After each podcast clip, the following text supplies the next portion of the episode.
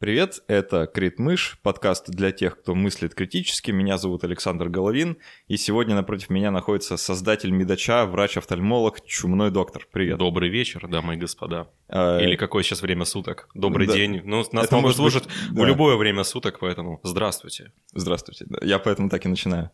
А, я должен сразу предупредить э, слушателей, я немножко простужен, поэтому могу немножко гнусавить и говорить странно немножко непривычно, поэтому не обижайтесь, я думаю, что к следующему подкасту я уже поправлюсь. А, традиционно говорю спасибо нашим патронам, всем тем, кто помогает делать этот подкаст, кто не безразличен к нему. Если вам тоже хочется поучаствовать в развитии нашего проекта, то присоединяйтесь по адресу patreon.com slash а, там, там же можно найти дополнительные эпизоды, всякие бонусные материалы, ну, кучу всего классного. Итак, мы сегодня собрались поговорить э, о такой непростой для меня лично теме, как медицинское образование в Российской Федерации, ну или вообще про будни студентов-медиков и о том, чему же там на самом деле учат людей в этих страшных-страшных учебных заведениях. А, у нас с тобой, у каждого, наверное, есть своя личная история общения с этим э, замечательным, ну, да. замечательной вещью.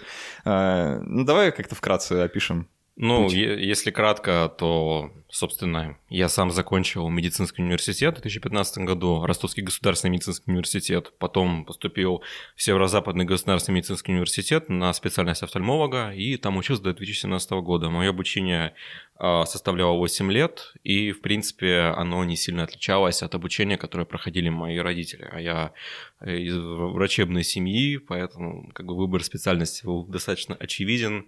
А, но за последние годы произошло произошел, произошел ряд изменений, мы об этом обязательно поговорим, поэтому мои данные уже несколько нерелевантны относительно того, как учится студент сейчас, потому что а, уже люди, которые учились младше меня на курс, у них уже отличались предметы, допустим, появлялась молекулярная медицина и прочее, у меня этого не было. А, ну, вообще, как бы, хочется узнать, как я понимаю, о том, как устроено образование медицинское, или о том, какие студенты учатся просто. Мы в целом с другой стороны попробуем зайти, посмотрим, куда нас эта беседа приведет вообще. Ну, а, ну давай я для окей, тебя опишу, да, как, как у меня это было. Я, вот знаешь, сейчас э, ехал сюда и думал, что, блин, все-таки я всегда делаю не как обычные люди, почему-то, я не знаю, как так получается. Это странная фигня с моим образованием, вообще моим академическим путем. Э, я успел поучиться в двух университетах э, на медицинском факультете. Я три года отучился в своем родном городе. А, а ты откуда, прошу прощения? Из Сургута. А, понятно. А, в Сибири, короче, да. А, три года я отучился там, а на четвертый курс я поступил, перевелся в Санкт-Петербург. А, и, ну, то есть последние, четыре, э, последние три года отучился здесь уже в Питере. Угу. То есть, ну, как без потери курса просто перевелся из одного в другое. Это был тоже своеобразный опыт, но я о нем не буду сейчас подробно останавливаться. А, и смысл в том, что у меня есть как бы вот небольшой такой инсайт, да, я могу сравнить обучение условно там в глубинке, то есть не, не в европейской части России, да, с э, таким централизованным. И должен сказать, что в Питере мне понравилось меньше. А, на самом деле это такая вот фишка, когда не всегда зависит от территориального расположения качества образования. Допустим, а, потому как мне рассказывают ребята, которые там, из Медача учатся, допустим, в Казани, я понимаю, что там великолепный медицинский университет, а, и в то же время как бы и в столичных вузах что в Москве, что в Питере не всегда все хорошо, хотя кажется, что наоборот, тут просто космос должен быть. Это во многом зависит от руководства университета. И в то же время я вижу, как в моем родном городе есть такой университет ДГТУ. И раньше он был, скажем так, не очень презираем всеми, а сейчас он стал ведущим институтом, и где там, насколько я знаю, даже биопринтер есть. А, то есть, опять же, все зависит, мне кажется, от руководства, и при должном подходе любой, любую, так сказать, медицинскую академию, медицинский университет можно превратить в Гарвард. Просто нужно правильно за этим всем следить. Я, правда, шутил, что для этого придется половину людей уволить и поставить насмотрщиков с автоматами, чтобы там все это соблюдалось. Но, тем не менее, методом... Это какой-то очень странный Гарвард. Ну да, нет, нет, я имею в виду методом, э, так сказать, такой направленной селекции можно все-таки это изменить, ну и жесткого контроля, потому что проблем очень много, и эти, многие из этих проблем вообще фундаментальные, которые начались не сегодня, не вчера, а около ста лет назад, и э, мы об этом тоже поговорим, почему мне так все случилось.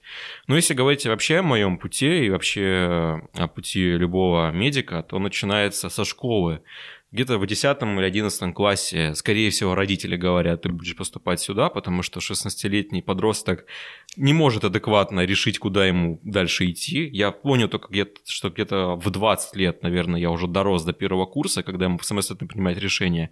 И вот, допустим, за рубежом студенты, они намного старше, чем студенты у нас. 16-летний а подросток, он не может э, адекватно решить, куда ему поступать, поэтому я добавлю, что 16-летний подросток в принципе не способен принимать адекватные решения. Да, да, да. То есть, как бы э, я хочу стать доктором, и он понятия не имеет, что это. Поступлю в мед. Э, а хуже того, скорее всего, поступлю куда-нибудь, лишь бы не забрали в армию. И это на самом деле большая проблема, потому что, э, по идее, любое, люб, любое место обучения, оно готовит специалиста, который э, уже точно знает, что этим хочет заниматься. Я сомневаюсь, что кому-то хочется, чтобы его дом тушил пожарный, который туда пошел, лишь бы его в армию не забрали. Я сомневаюсь. А, а в то же время огромное количество людей поступают в университет, э, лишь бы его никуда не увели. В этом смысле мед — это как бы супервыгодная херня, потому что ты там учишься не 4 года, да, да, и потом надо перепоступать в магистратуру, а ты учишься там целых 6 лет. Э, мало того, если у тебя есть в медицинском университете военная кафедра, да. то ты уже там офицером запаса, насколько я знаю, становишься или кем-то вроде этого. У нас ее расформировали, поэтому я никто. Вот и все. А, когда на нас нападут э, пришельцы, мне придется быть просто рядовым и говорить, что я вообще-то еще умею шить, возьмите меня куда-нибудь в госпиталь. А вот мои родители, когда заканчивали, у них была полноценная военная кафедра, и, как оказалось, она есть в многих других университетах. Почему ее отменили в РосГМУ, я не знаю. А, вот. Э, далее, то есть студент, будущий абитуриент, он начинает интенсивно готовиться за счет родительских денег а, у преподавателей, э, получая информацию на дополнительных занятиях, потому что э, школьного курса для того, чтобы сдать ЕГЭ и поступить, тебе просто не хватит. Мало того, в моем случае большая часть моих одноклассников хотели стать гуманитариями, и их затачивали именно целенаправленно а, на это. Вот было общество знания, экономика, и гоняли. Вот мне бы, я сидел там просто, типа, да мне плевать, это мне, мне не нужно. Меня кричали, почему я этим не занимаюсь, тебе сдавать ЕГЭ. Я сказал, мне сдавать биологию, мне это нахер не надо, извини за выражение. Э, ты, ты сказал, просто хотели стать гуманитариями, чувствуется какая-то направленная ненависть. Да нет тут никакой ненависти. Просто гуманитарии в России, гуманитарии вообще, это, мне кажется, разные вещи. Туда люди поступали, куда ты хочешь? Да куда-нибудь, на экономиста. А потом человек, а, ну, не знаю, становится бродобреем в барбершопе. У меня просто есть такие примеры. Или программистом, который даже не учился на программиста, просто ну, пошел туда лишь бы было, ну и какой смысл в этом всем? Ну, То это есть люди... 70% людей, по-моему, так. Да, и в общем, лично мне школа никак не помогла в дополнительном образовании. Многие ходят на подкурсы, многие ходят, э, ну подкурсы это курсы, организуемые университетом для поступающих. Это вот мой случай как раз. Да-да, некоторые выбирают преподавателей, по знакомым, э, по советам друзей, родителей, э, которые готовят целенаправленно для поступления в определенные вузы. В моем случае это было несколько хороших преподавателей, а, причем из них часть потом у меня же и вела. И они а, уже готовили непосредственно так, чтобы ты сдал ЕГЭ. Дарья, ты его сдаешь, поступаешь. Обычно тебе намекают, что тут мест нет, бери целевое. Целевое это такой договор с дьяволом, который ты подписываешь свою душу, отдаешь, и ты обязан после поступления ехать туда, в больницу и работать. Ну, с одной стороны, это трудоустройство, а с другой стороны... Это тебе... трудоустройство. Нет, с другой стороны, тебе 16 лет. Откуда ты знаешь, что будет через 6 лет?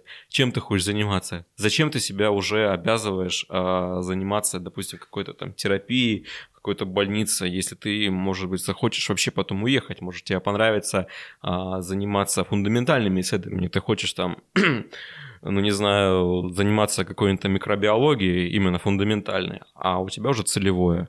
Я плохо понимаю, как это работает в этих случаях. Я еще понимаю, как работает э, целевое, связано с ординатурой, потому что ты будешь, насколько я знаю, там там же проходить э, на этой базе обучения. Но вот что касается целевой именно просто в институт, то э, тут для меня большая загадка, к сожалению, как это все работает. Ну, это странно, да, типа ты такой э, пытаешься представить э, себя через 10 лет, да, и выбрать себе работу, которая Да, да, за 10 лет вперед, лет, как бы, ты не Ванга, блин, ты не провидец. Ты так тут... спустя 10 лет, а черт тебя дери, да, то есть, я, как да. Бы, поним, понимаешь, в чем фишка? Людей заставляют принимать решения долгосрочные и очень ответственные, э, к которым они не готовы, и они не должны быть готовы. Это, мне кажется, достаточно жестоко.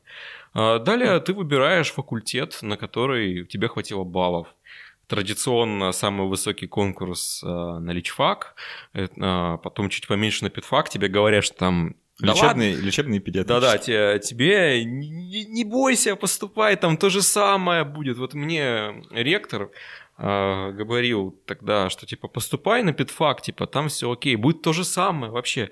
Ты на личфак не пройдешь, но там то же самое, да. Потом оказывается, что не то же самое, а потом оказывается там огромное количество предметов, которые тебе нужно знать, которые э, на личфаке бы проходило ну, скажем, просто в рамках какого-то зачета, а тут как бы все время там все связано с детьми.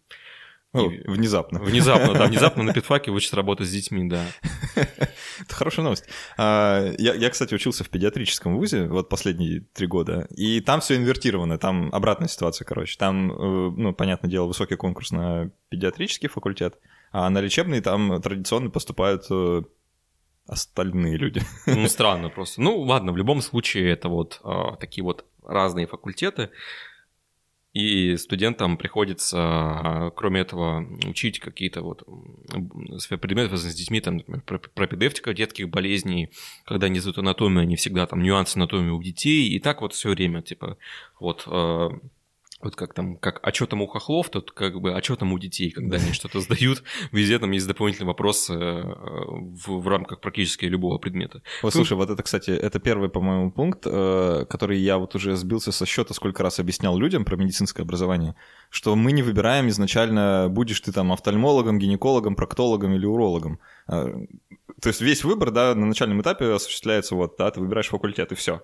А, то есть мы, ну, Люди это правда не понимают, не знаю. Ты, наверное, в курсе, что есть такая вот э, штука и... у людей, они думают, что мы с самого начала вот... Да, типа, я там учусь там на, на хирурга, хирурга да? да.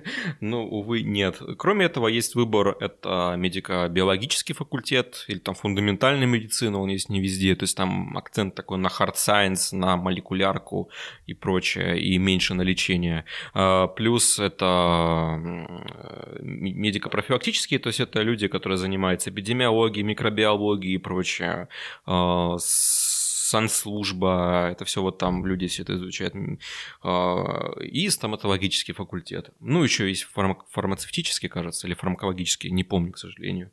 А, это все влияет а, не только на программу, сколько на дальнейшую, так сказать, ветку развития тебя, как если это можно сравнить, реально сравнить, как развитием тебя как персонажа, как ты класс. Мы, мы постоянно это да, делаем да, как в подкасте вообще. Ты выбираешь класс, и дальше развиваешь. У тебя там есть определенные таланты, которые ты вкачиваешь. Ну, это, на это на самом деле реально это похоже. Просто схема достаточно шизофреничная, никто ее не объясняет, но это выглядит примерно так. То есть, допустим, Э, насколько я знаю, выпускник медико-профилактического факультета, он не может так просто стать хирургом. Ему и просто, но у него есть другие варианты, куда поступать. И наоборот.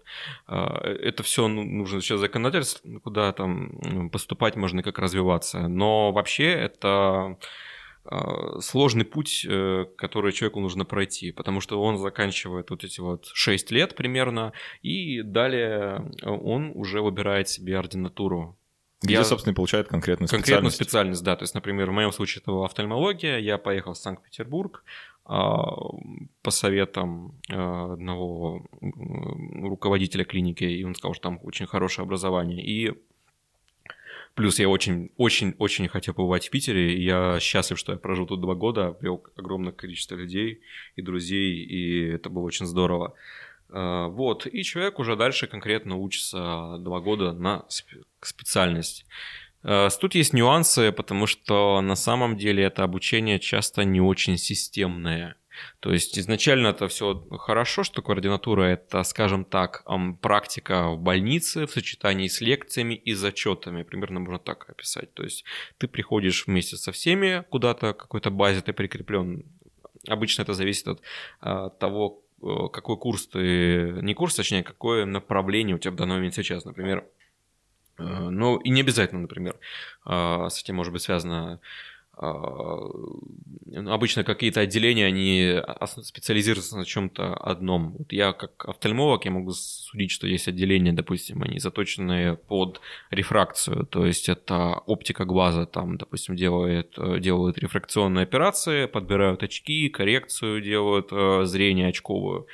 А, и в то же время обычно смотрят передний отрезок глаза, там, роговицу, конъюнктиву. Есть катарактальное отделение, где удаляет хрусталик и занимается этой частью. Есть витриоретинальный, это там высший пилотаж, когда операция внутри глаза уже происходит. Ну, есть, То есть есть как бы есть, да, разных, да, да, э, есть разные. И обычно как бы в других специальностях то же самое. Я, насколько я знаю, там кардиологи могут проходить в разных, там э, другие специалисты тоже. Но это в идеале все как бы. Э, единственная проблема это в том, что тут нет системности в плане как в американской резидентуре, когда человек должен сдавать норму операции, которую он делает, каких-то манипуляций.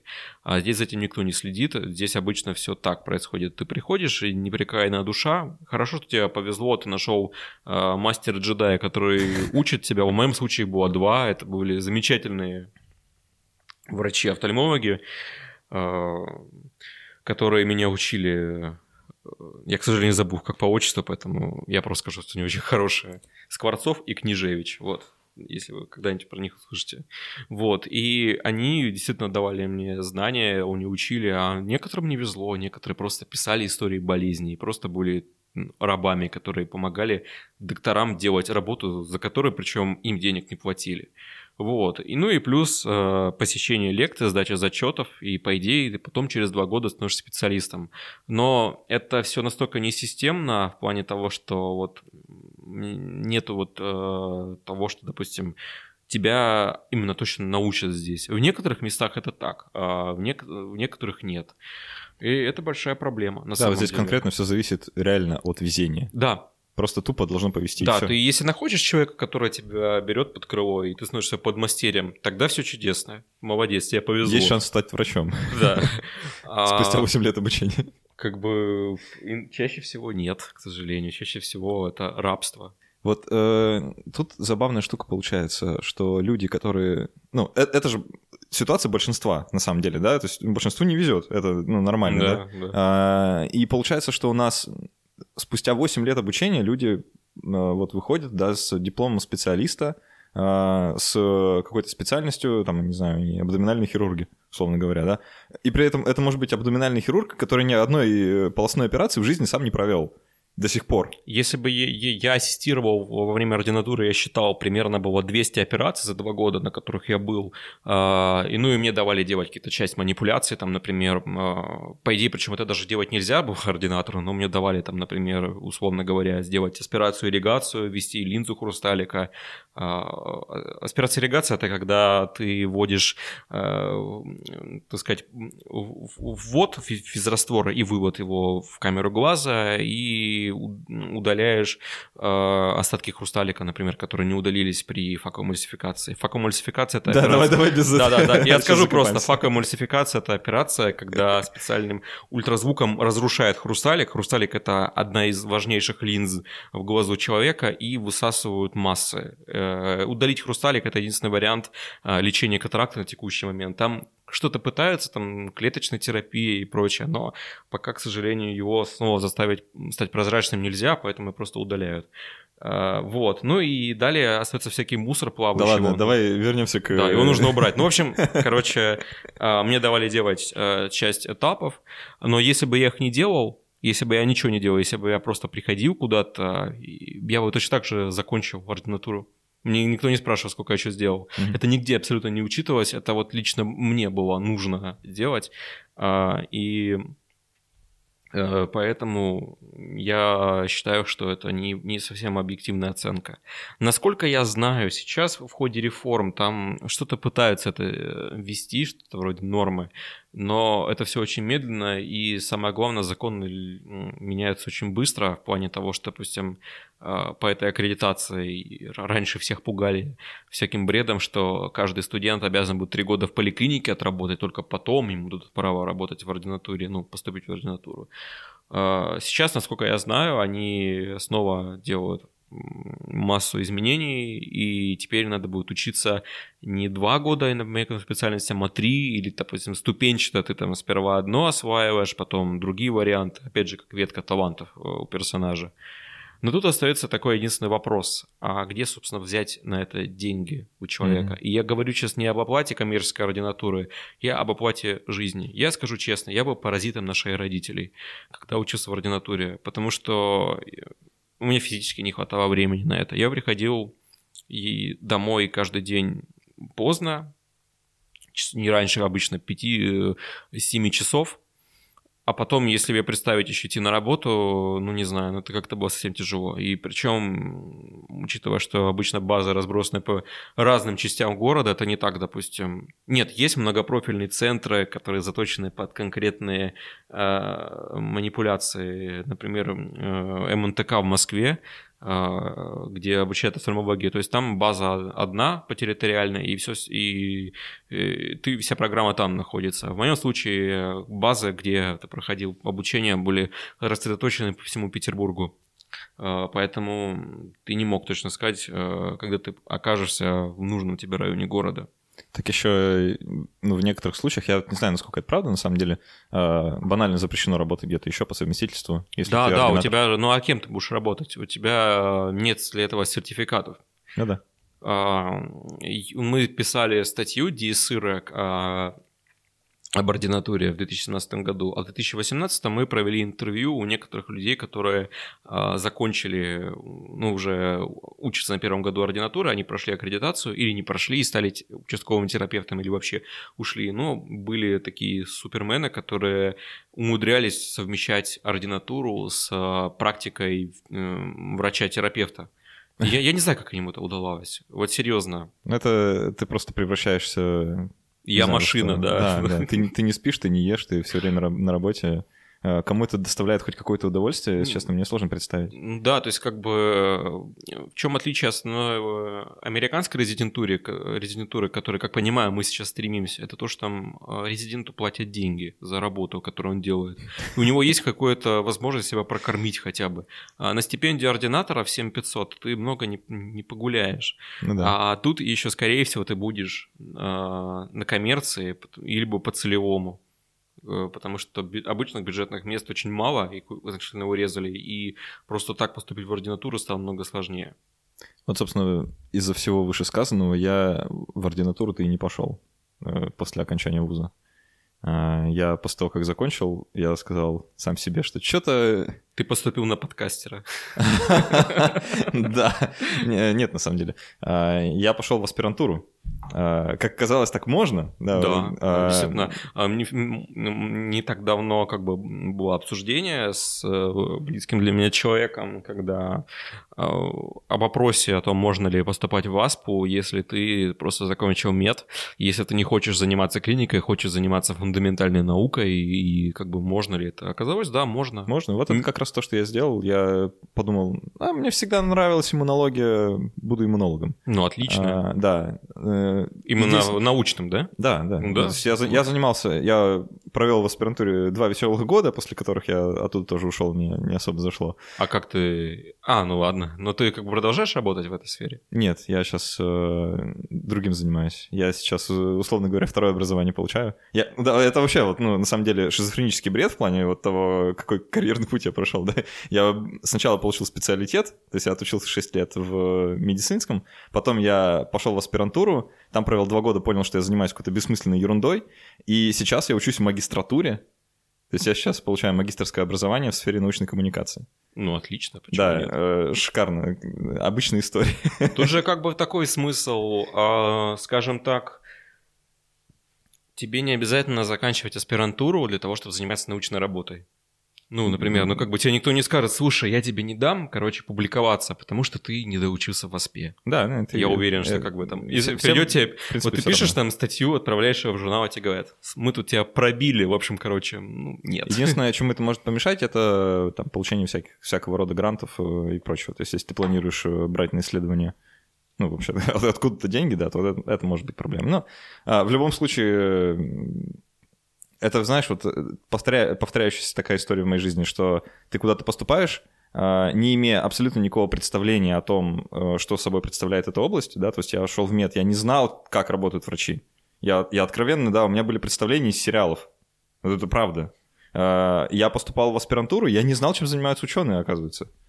Я, я не знал, как, что собой представляет эта работа, что это, блин, это жуткая рутина, прям конкретная рутина, в которой не, не видно вообще ничего светлого порой, да, и, просто, ну, там сгорают люди, от- откровенно сгорают. Вот это, я, я сгорел.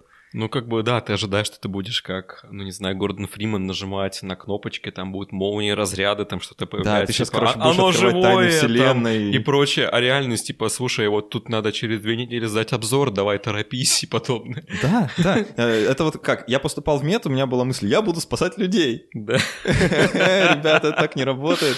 Э, Я поступал в аспирантуру, я буду открывать тайны вселенной. Это так не работает. Вот. а, Поэтому я сейчас пытаюсь как-то вообще занижать ожидания. Я вот сейчас научный коммуникатор, да, типа, ну, там учусь на научную коммуникацию и думаю, я просто буду рассказывать людям о том, чем занимаются люди, которые окончили аспирантуру. Да, это известная Отлично. шутка. Да. Такие научпоперы там, да. Да, это вот как раз, э, как раз мой случай. А, Ну, давай тогда... Мы вот обсудили, да, примерный путь, обрисовали людям, э, какой проходит э, те, кто поступают в мед. А Давай расскажем, ка- что там внутри происходит, да, вот эм, насколько адекватно там все построено, есть ли там что-то странное, потому что вот у меня очень много странных историй накопилось. Да, естественно, есть. И вообще стоит сказать, что, к сожалению, ну, скажем так, э, по моей точке зрения, наши проблемы начались не вчера, не вчера и не позавчера, они начались они с того, что произошла революция в 17 году, и во многом тот интеллектуальный класс, который сформировался в Российской империи, он э, был перепрограммирован, и мы лишились э, того комьюнити, которое есть сейчас на Западе, а, потому что наши студенты, они совершенно не похожи на тех студентов, которые есть на Западе в плане сообщества. Это издалека начал, мне нравится. Да, ну и я, да, ну я просто говорю, то есть, э, собственно, потому что вместо студенческих корпораций им предлагает, э, предлагали раньше комсомол, а сейчас предлагает им КВН, и, соответственно, никакой м, коммуникации внутри между этого сообщества особо нет, и мотивации стать также нет. Во многом, опять же, из-за того, что люди поступают, лишь бы куда поступить. Это какая-то машина по производству бесполезных кадров, и она совершенно... Ну вот, нам, мне кажется, у в ней есть ряд проблем, начиная от мотивации самих людей, которые не знают, куда они идут, заканчивая тем, что нет отбора от людей, которые туда, поступ, туда поступают. Это особенно касается это потом в дальнейшем ординатуры, потому что сейчас люди просто сдают аккредитацию, и они на основании баллов, которые они получили за, условно говоря, знание терапии, они могут, могут поступить на офтальмолога. При этом офтальмолога они могут не знать вообще. У меня друг сейчас учится на офтальмолога первый год, и он рассказывает, что там просто есть феерические идиоты, которые, которые, которые провели э, отличное впечатление на преподавательский состав, который оказался в ярости и сказал, что вам нужно вообще просто азы учить. Вот у меня было собеседование, и э, я сдавал экзамен по специальности, а тут как бы никто не может даже развернуть человека, который абсолютно не понимает, куда он пришел. А, И ну, то же самое как бы происходит в вузах, как бы, когда поступают люди со странными баллами, которые имеют 100 по русскому и Не умеют не по-русски. умеет по-русски говорить, говорит, мне нужен переводчик. Как бы ни, ни у кого нет вопросов, никто не скажет, а вы, собственно, реб- э, парень, ты кто? И вообще, что ты тут делаешь? Никто этого не скажет, и никто не отправит его домой. А, Это вот как бы вот такие вот нет ценза. И- Есть классная статистика, на самом деле, что э, я не помню, правда, точный процент, но там больше 90% людей, которые поступают в медицинский, заканчивают медицинский.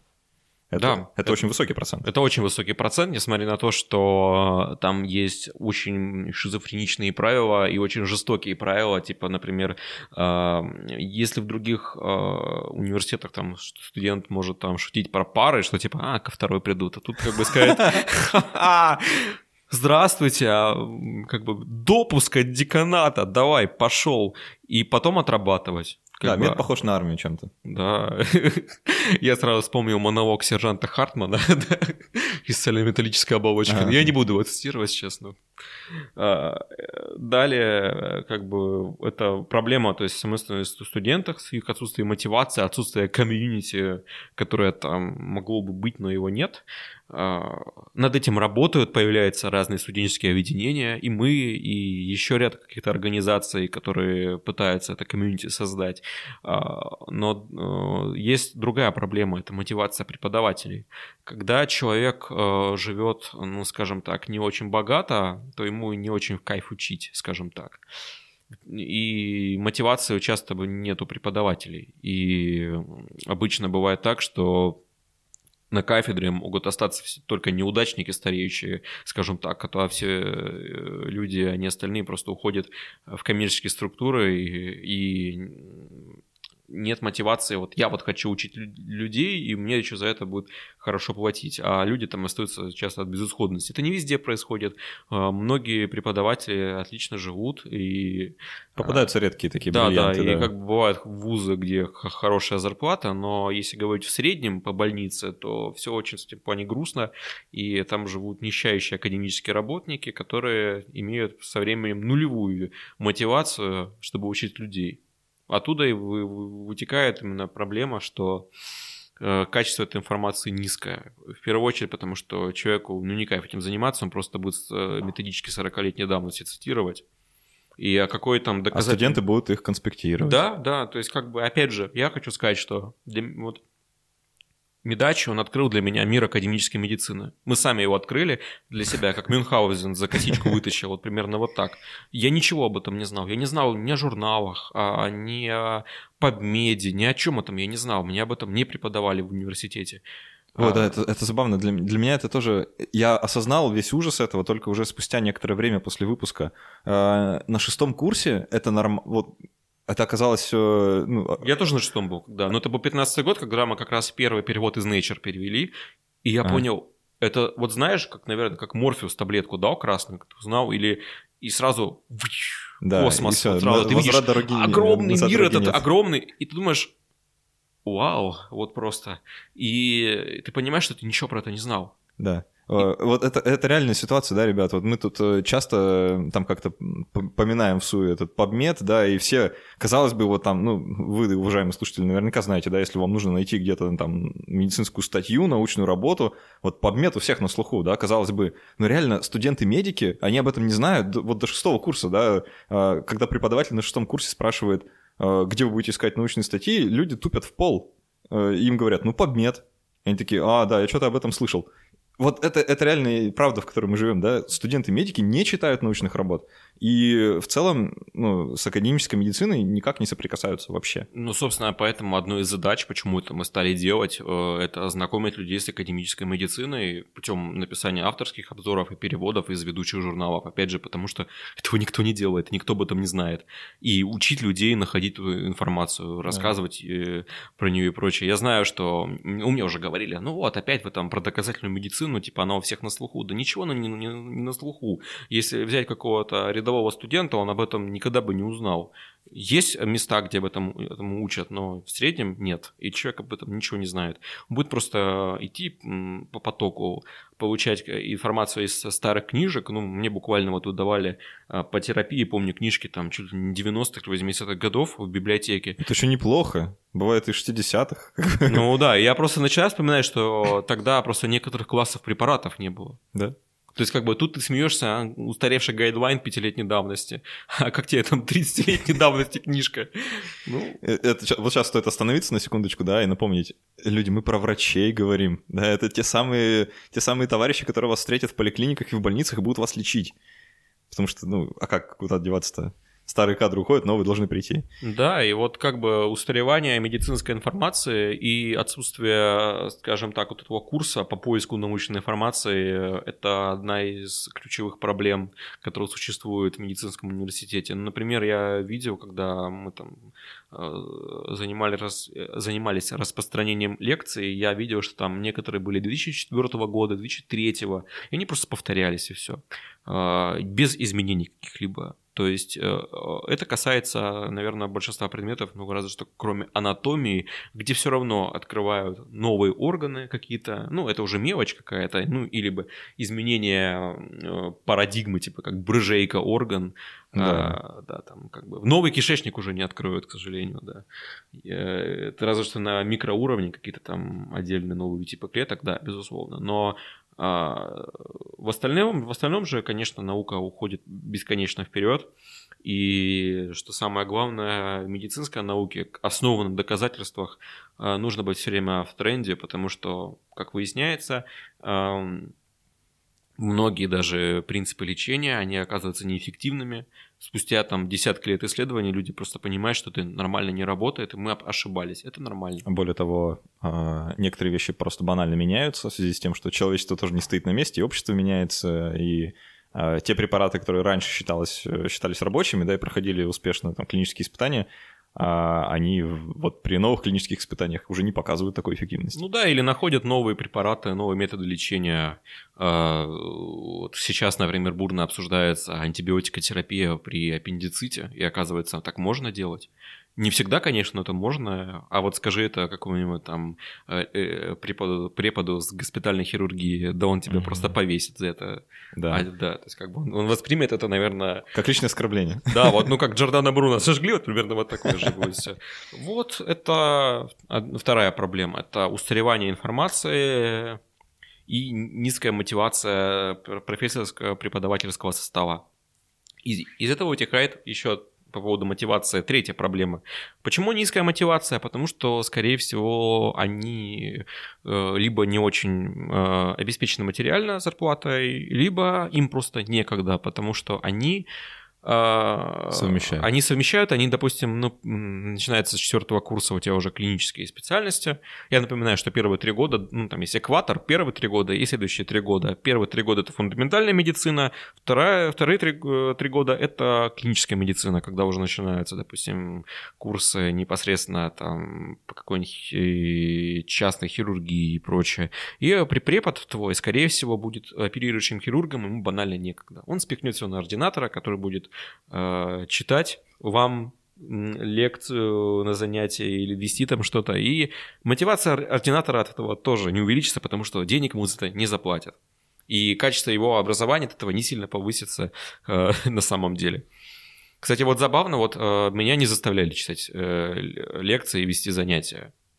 А некоторых, некоторые, да, некоторые это делают. Ну, лекции, наверное, я погорячился, но занятия точно многие люди ведут. И, естественно, мотивация э, у хирурга нулевая, потому что ему не хочется, а во-вторых, банально не хочется расти себе конкурентов. Такое тоже встречается. И mm-hmm. несколько раз э, открыто говорили, типа, вы наши потенциальные конкуренты. Ну, это, мне кажется, не очень хорошо. А из, есть еще худшая много проблема, это растущая коррупция.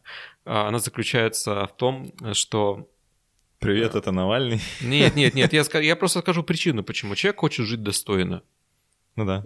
Ему зарплата не позволяет этого делать, а хочется. Ему даже, может, и предмет нравится. Человек начинает стричь деньги со студентов. Все. Начиная с э, обязательных в кавычках методичек, которые ты должен купить, иначе тебе крышка, классика, классика. крышка на зачете будет. Э, потом тебе вспомнят, тебе в список внесут расстрельный, и тебе будет не очень весело.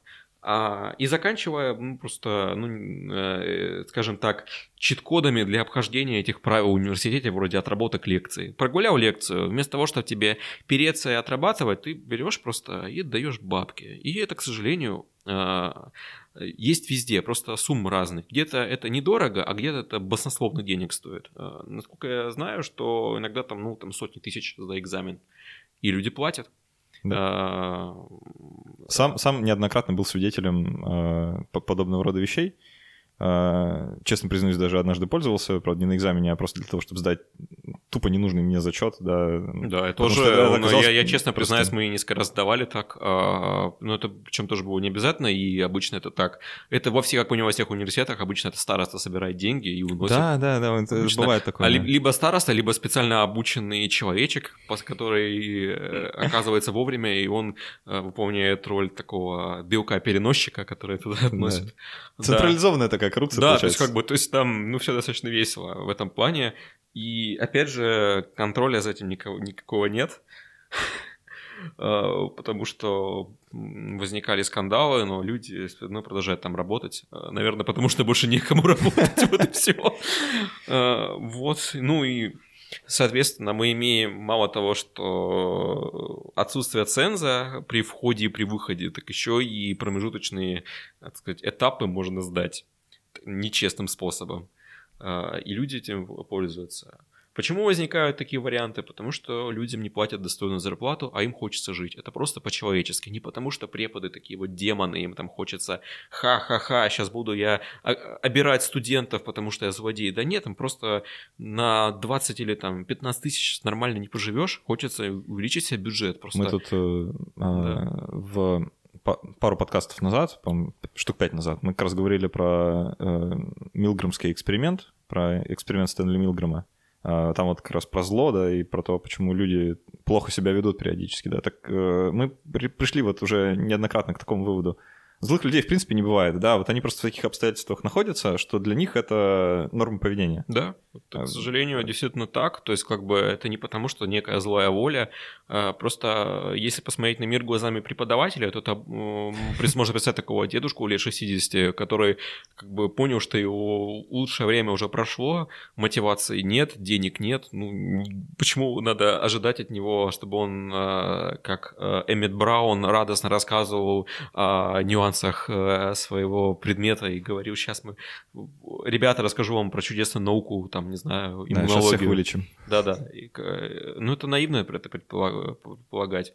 Э, естественно, как бы единственный вариант э, с этим бороться, это, во-первых, ужесточить правила за коррупцию, правило, ну, как бы, не то, что правило, закон уже зачем в этом плане, что, типа, нулевая толерантность, там, э, принял взятку за зачет, до свидания. А второе, это повысить э, людям просто зарплату, сделать их условия труда лучше, и тогда человек просто трижды подумает, прежде чем будет это делать. И мало того, будет достаточно замотивирован и для того, чтобы э, качественно рассказывать о своем предмете. И мало того, а, если будут хорошие условия труда для академических работников в медицинских университетах, то, соответственно, туда будет возникать конкуренция, и, допустим, многим людям кайф преподавать. И они молодые, и уверен, что они будут преподавать лучше, чем какой-нибудь там ДМН-проф, который просто там для галочки находится за выслугу лет. И они будут составлять конкуренцию. А так получается, что это такое гиблое место, откуда люди бегут, а остаются те, кто не смог, так сказать, э, найти себя в быстро меняющемся рынке медицинских услуг. Таких еще, вот э, это тоже одна из проблем, да, вот вытекающих. Заменить-то не на кого. Да. То есть именно... это не то, что есть целая очередь желающих пойти попреподавать. Нет, люди хотят преподавать, но понимают, с какими скотскими условиями да, они столкнутся, да, да. они просто не пойдут. Но если их изменить, Поверьте, желающих будет навалом. Э, возможно. А, есть э, еще один такой момент. Я его на себе прочувствовал несколько раз, пока учился, э, что я сейчас не знаю, как это организовано, но создается впечатление, что контроля над содержанием курсов, да, вот над содержанием конкретных лекций, конкретных предметов, его либо нет, либо он настолько расплывчатый и размытый, что э, все на воле преподавателя одного конкретного.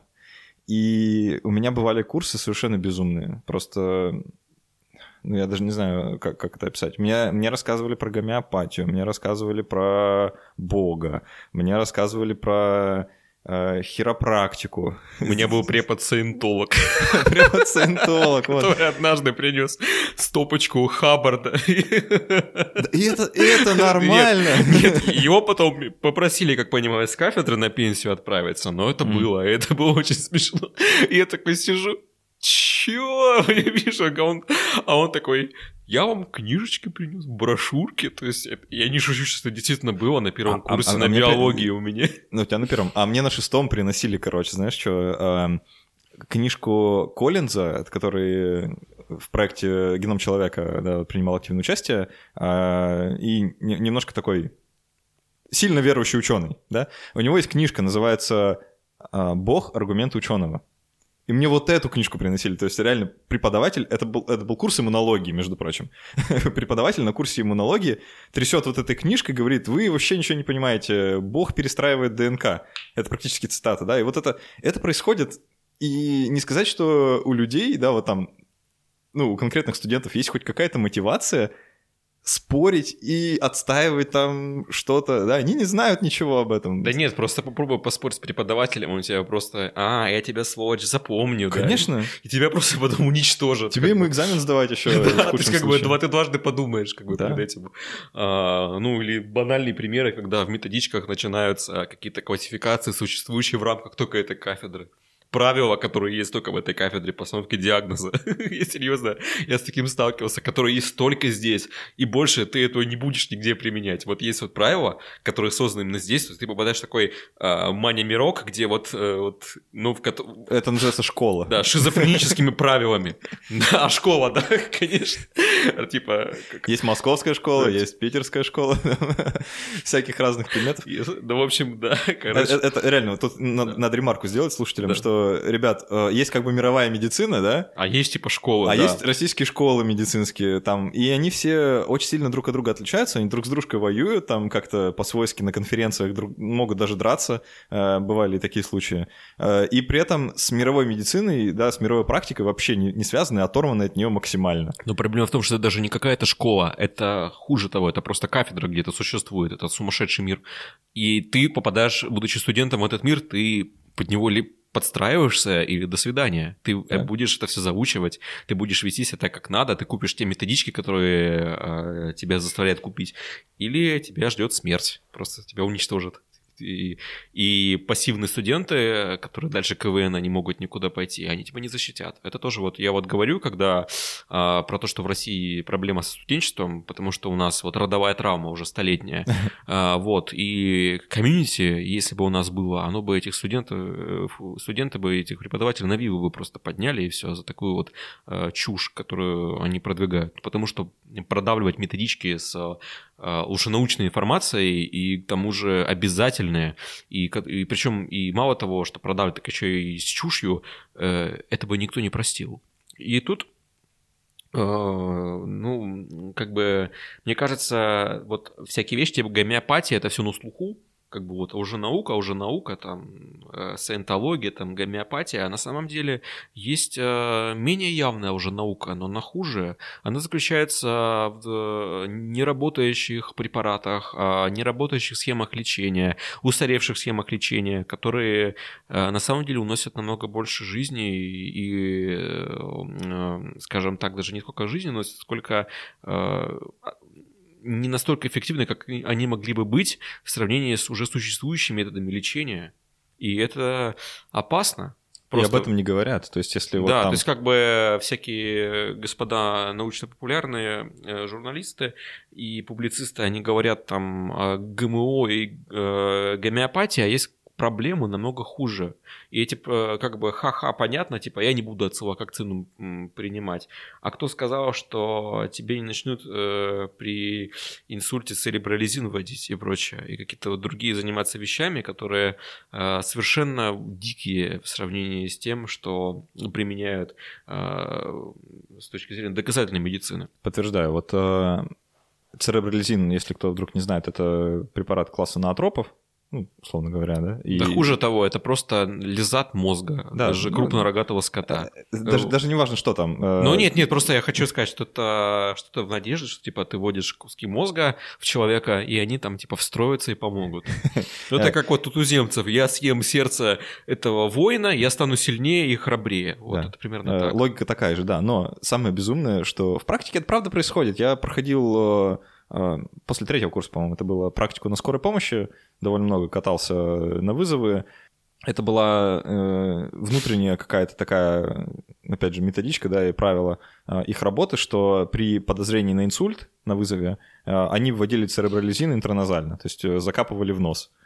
Э, я могу просто поаплодировать. Да, это гениально. И самое, самое печальное, что это я вот в ретроспективе понимаю, какая это чушь. А тогда я этого не понимал, да. потому что а откуда мне было знать? Да, и я, ну, ну да, ну что, ну, церебролизин. Окей, что за препарат? Интересная идея. Как вот, это была моя реакция как студент. Я не хочу сейчас уподобляться этим э, SGW, который сравнивает всю политику на Западе с событиями в Гарри Поттере, но мне, мне бы хотелось, чтобы в российских э, университетах а, был предмет аналогичный защите от темных искусств, чтобы рассказывали о том, как обнаружить э, ненаучный препарат, как понять работу этого препарата, как работать с доказательной медициной, с метаанализами. Ну, в общем, скажем так, нам нужен предмет, э, э, учащий критическому мышлению и рассказывающий, что такое доказательная медицина вообще. А, потому что, когда мне врач говорит, что доказательная медицина – это вещь относительная, я думаю, ну, я понял. В общем, это все издержки того, что этого просто не рассказывали. И люди просто не знают, что такое evidence-based medicine. Я напомню нашим дорогим слушателям, что это концепция, согласно которой любое действие врача, э, любой препарат, э, он должен обладать доказанной эффективностью. И, ну, то же самое касается развития заболеваний, обстоятельств, которые случаются с пациентом. Они все могут быть выражены математически, и в соответствии с этим можно принять решение о том, эффективно это лечение или неэффективно, будет ли риск или его не будет от каких-либо событий. К сожалению, это тоже несовершенно, но лучшего пока мы еще не придумали. И с каждым годом оно все равно все лучше становится. Просто когда начинают говорить, что доказательная медицина, она имеет э, ряд сложностей, которые связаны с ангажированностью фармкомпаний, с плохо созданными и плохо проведенными исследованиями. Я могу сказать только одно. К сожалению, лучшего ничего нет, но мы можем работать с этими инструментами. Наша задача сделать их лучше. Поэтому я считаю, что нам крайне необходим студентам предмет, который я бы назвал «Защита от темных искусств», где бы рассказывали а, на, самом, на самой основе, не, не выходил человек и начинал сыпать формулами по статистике, чтобы все просто вешались. Нет, я именно о том, чтобы... Сазов. Э, Сазов, э, действительно, что как искать научную информацию, как с ней работать, как понять, что это журнал, это мусорный журнал, и там могут публиковать э, любые работы, ну, как недавно там, ну, про, про, про пришельцев или что там было еще там? Про а, про из Рика и Морти, да, там они отправили. А, да, да, да. Да, да. вот это. Ну, вот. это периодически эта история повторяется там раз в 15 Да, то есть как наверное. бы про это нужно рассказывать, что как бы не все, что вы находите, можно применить. Вот это большая проблема, что как бы мало того, что ты э, получаешь доступ к этой информации, тебе нужно еще из нее выбирать.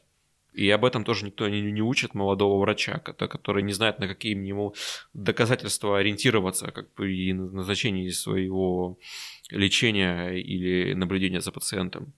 Про это обязательно нужно рассказывать, и желательно, чтобы это было где-то уже курса второго, чтобы человек на выходе э, уже имел представление о том э, или, или этом в контексте, методе, в контексте работы доказательной медицины. И, естественно, нужно все наше обучение, все пересмотреть э, в плане э, ереси, которая находится в этих методичках, лекциях и прочее, потому что э, так или иначе это преподается людям, э, и рядовой студент, он может это просто принять на веру и так делать.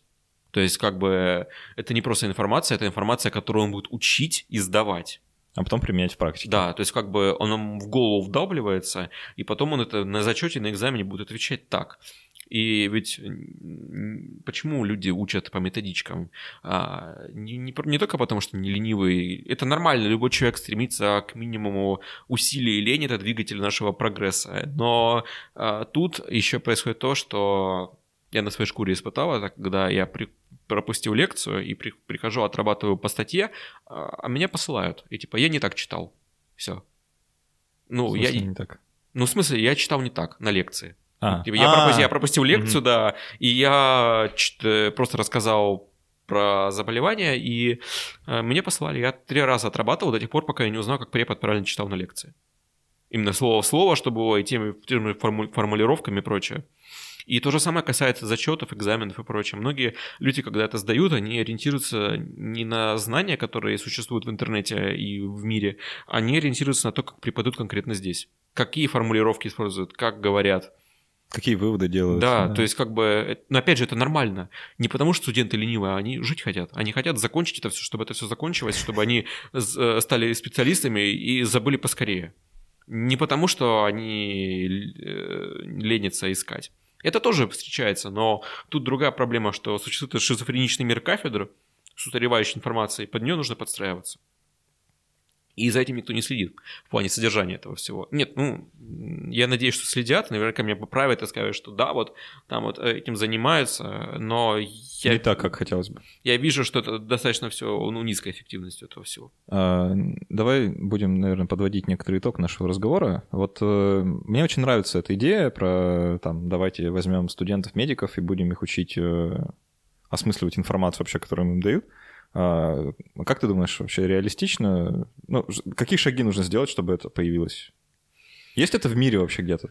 А, курсы по доказательной медицине, насколько я знаю, они есть. Они есть mm-hmm. в рамках обучения на Западе специалистов. Это я не могу точно сказать университета, я за этим сейчас э, я слышу, что это есть, у меня нет конкретных примеров, как это выглядит, но я бы это воспринимал как конкретный разбор кейсов. Э, например, почему ацилококцинум не работает? Почему гомеопатия не работает? То есть человек дает кейс и разбирает, почему это не так и как делать. Вот, э, как, как делать хорошо и э, как делать не надо вот э, с, с таким разбором, почему была талидомидовая катастрофа, почему э, э, возник, что такое уже наука, почему гомеопатия настолько устойчива, что такое плацебо, что, э, как, как проводит исследование, как организовать клиническое исследование.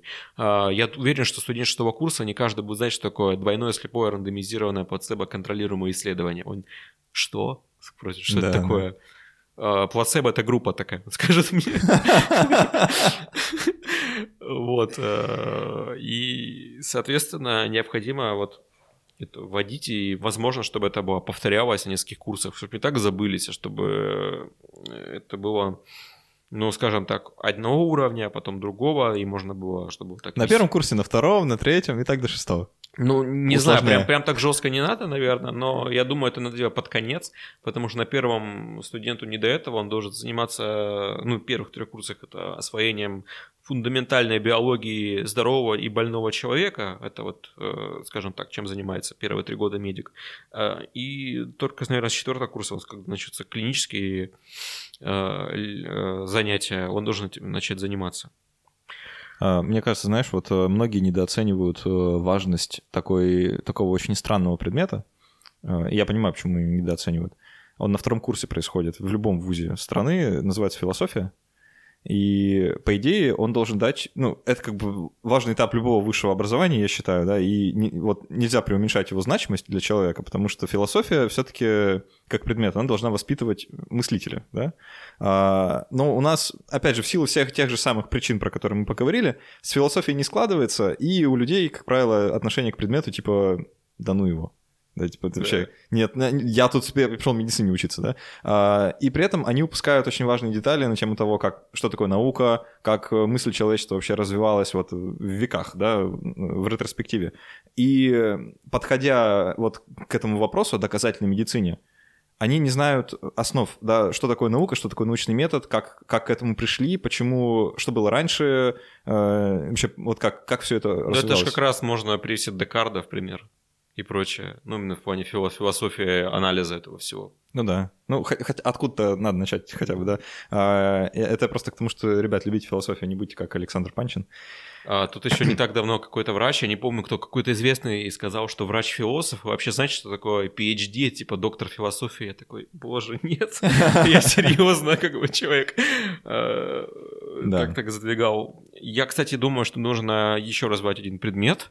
Его не, не любят и обычно ведут плохо, и обычно люди и на него забивают. Это этика и деонтология. О, да. А, к сожалению, нас э, не учат работать с пациентами и нормально. И чаще всего это ведь какие-то нотации, типа врач должен быть опрятным, э, воспитанным и прочее. А вот конкретных кейсов никто не разбирает. Как сделать, чтобы тебя не посадили? Как общаться с родственниками? Как сказать человеку о том, а, что у него тяжелое заболевание? Про это никто не рассказывает нормально. Да. То есть э, там скорее рассказывают, какой врач должен быть праведник и прочее, но... Какой должен быть халат белый и поглаженный. Да, но про внешний вид врача, но это именно разбор бытовых кейсов, с которыми человек неизбежно столкнется, э, этого тоже не хватает. Я думаю, что нам нужно обязательно на это делать упор, помимо доказательной Да. медицины, это рассказывать об этике деонтологии именно с конкретными примерами и разбором а, того, как надо себя вести, а как не надо.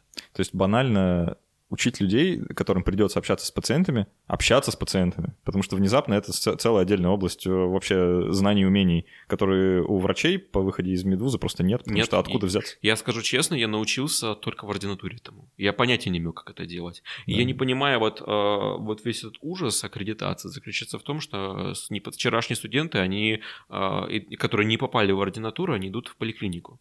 Просто чтобы э, заткнуть пустующие места, и при этом им может повести, у них может быть начальник. Э, Не начальник, точнее, а э, Мастер-джедай. наставник, наставник, мастер-джедай, который позволит им э, влиться в это все и справиться. А если человек один на один, вот как в Булгаковском С системой. да, произведении, он оказывает, записки юного врача оказывается один на один с этой проблемой, а ты вчерашний студент. Ну да. Кто-то, есть- кто-то, кто-то кого-то ножом порежет, мне кажется, в, этой, в, этой- в этом раскладе. Ну, То есть, как бы мы подхо- подходим к тому, что 6 лет человека учат непонятно чему. Ну, вообще-то понятно чему, но это как-то настолько, настолько несистемно, что ему приходится еще доучиваться потом. А, И Забудьте все, чему вас учили в Да-да. ВУЗе. то есть, как бы э, именно я не говорю сейчас о фундаментальных вещах, я говорю о таких штуках простых, как этика и деонтология. Ну, то есть, мне кажется, в идеале нужно, чтобы был некий стартер-пак э, навыков, которые тебе прям должны вот на шестом курсе дать, чтобы как бы набор для выживания, скажем так, который у тебя будет, который позволит тебе еще хоть час уйти в поликлинику. Насколько я знаю, сейчас такого нет. Я не знаю, может, э, они изменили опять программу в связи с этой аккредитацией, и они вводят что-то, чтобы студент был уже лучше подготовлен к э, внезапному выходу в открытый космос. Это очень забавно. А, Вот, мне кажется, это еще одна такая, э, вот, наверное, последнее, о чем мы скажем, маленькая такая, а, как сказать, особенность медицинского образования, что человек учится 6 лет, и он не может работать после этого. После вот он выходит из вуза, он не может работать, он просто не подготовлен для этого. Внезапно, ребят, представляете, 6 лет учишься, и ты не можешь работать, потому что у тебя нет навыков. А, Возникают вопросы, да? Ну, на самом деле, я категорически, кстати, могу сказать, не согласен с выражением, типа, а зачем нам нужно, типа, это учить, это нам не пригодится. Э, Это очень спорно, и, естественно, часть предметов, может быть, и можно было как-то упростить. А, Например, я бы не хотел, или вопросов, например, зачем учить историю кафедры и сдавать это на экзамене. Ну, такого у меня не было, слава богу. А, ну, у многих наших слушателей наверняка такое было, и а, традиционно первый вопрос э, на экзамене это история кафедры. да, нужно знать. А, а, Я считаю, что нам нужно как-то интегрировать некоторые предметы друг в друга э, и учить ну, людей постигать биологию болезни. И делать это не только на патологической физиологии патологической анатомии, а, которые замечательные предметы, на самом деле, и очень нужны для осознания вот э, того, как э, работает больное тело человека. Это особый тоже мир. Это нужно, мне кажется, интегрировать настолько, чтобы человек, э, когда он изучает конкретное заболевание, он всегда обращает внимание на патогенез, потому что это вот те самые цепи э, магические, которые ты можешь разрушить и излечить человека. Вот э, на это нужно обязательно делать акцент. И тогда даже если не знаешь, как работает, ну, точнее, не знаешь точно, что это за препарат, но понимаешь принцип его действия, ты можешь уже сам назначить ле- лечение, основываясь на патогенезе. А, плюс я считаю, что нужно действительно готовить человека к тому, чтобы он по окончании 6 лет мог хотя бы работать в поликлинике. Для этого, то есть некий базовый набор ему нужно давать навыков, которые он сможет применить сразу. Ну, раз уж вы готовите к тому, что не все пойдут в ординатуру, но люди хотя бы должны быть готовы к поликлинике. Текущая система не позволяет это делать адекватно. Это все зависит от э, самого человека, от его мотивации, но чаще всего, возможно, не везде, оно не поощряется в плане, ну, не, нет инструментов, которые для, э, дает тебе университет для этого. Да, все так. Uh, у нас в гостях был Чумной доктор, создатель паблика Медач. Uh, спасибо большое, что пришел. Было очень приятно поговорить о такой животрепещущей для меня теме. Uh, у тебя есть собственный подкаст, ну, да. который вы, по-моему, у вас их даже два. У нас есть два варианта подкаста. У нас есть, точнее, три типов подкастов. Это какие-то учебные лекции, какие, которые мы читаем. Мы скоро вернемся к этому, выпустим шизофрению и другие вещи, которые мы должны выпустить. А, у нас есть интервью и Weekend Medicine. В связи с тем, что я сейчас э, нахожусь в разъездах, а, выпуск немножко приостановился, но вот сейчас, буквально позавчера, мы записали Антону Лободу. Это врач общей практики, специалист по лечению боли. Очень интересная дискуссия mm-hmm. получилась. Плюс мы ожидаем несколько классных гостей гостей в ближайший месяц, поэтому подкасты да, возвращаются. Да, ребята, все ссылки на подкасты, на сам Медач можно будет найти в шоу-ноутах, в описании подкаста. Обязательно, если вам интересна тема медицины, и вы вообще там, вы с ней как-то связаны или просто э, с позиции пациента интересуетесь, обязательно заходите, послушайте. Э, я тебя еще раз благодарю за то, что согласился быть моим гостем сегодня. Э, вам, дорогие слушатели, спасибо, что дожили с нами до конца. Э, если вы слушали нас в iTunes, то, пожалуйста, оставьте какой-нибудь отзыв в iTunes, мы их всех, мы все эти отзывы читаем, это очень приятно и интересно. Кроме того, помогает подкасту а, быть услышанным другими людьми. Если у вас есть какие-то истории, или вы хотите чем-то поделиться, или написать какой-нибудь вопрос, это можно сделать либо в секции комментариев, либо везде, где вы это слушаете, или написать нам на почтовый ящик э, по адресу подкаст собака критмаус.ру. А, мы тоже все письма обязательно читаем, на все отвечаем, поэтому ребят, можно, можно общаться, можно писать. А, и спасибо, что были с нами. До встречи через неделю. До свидания.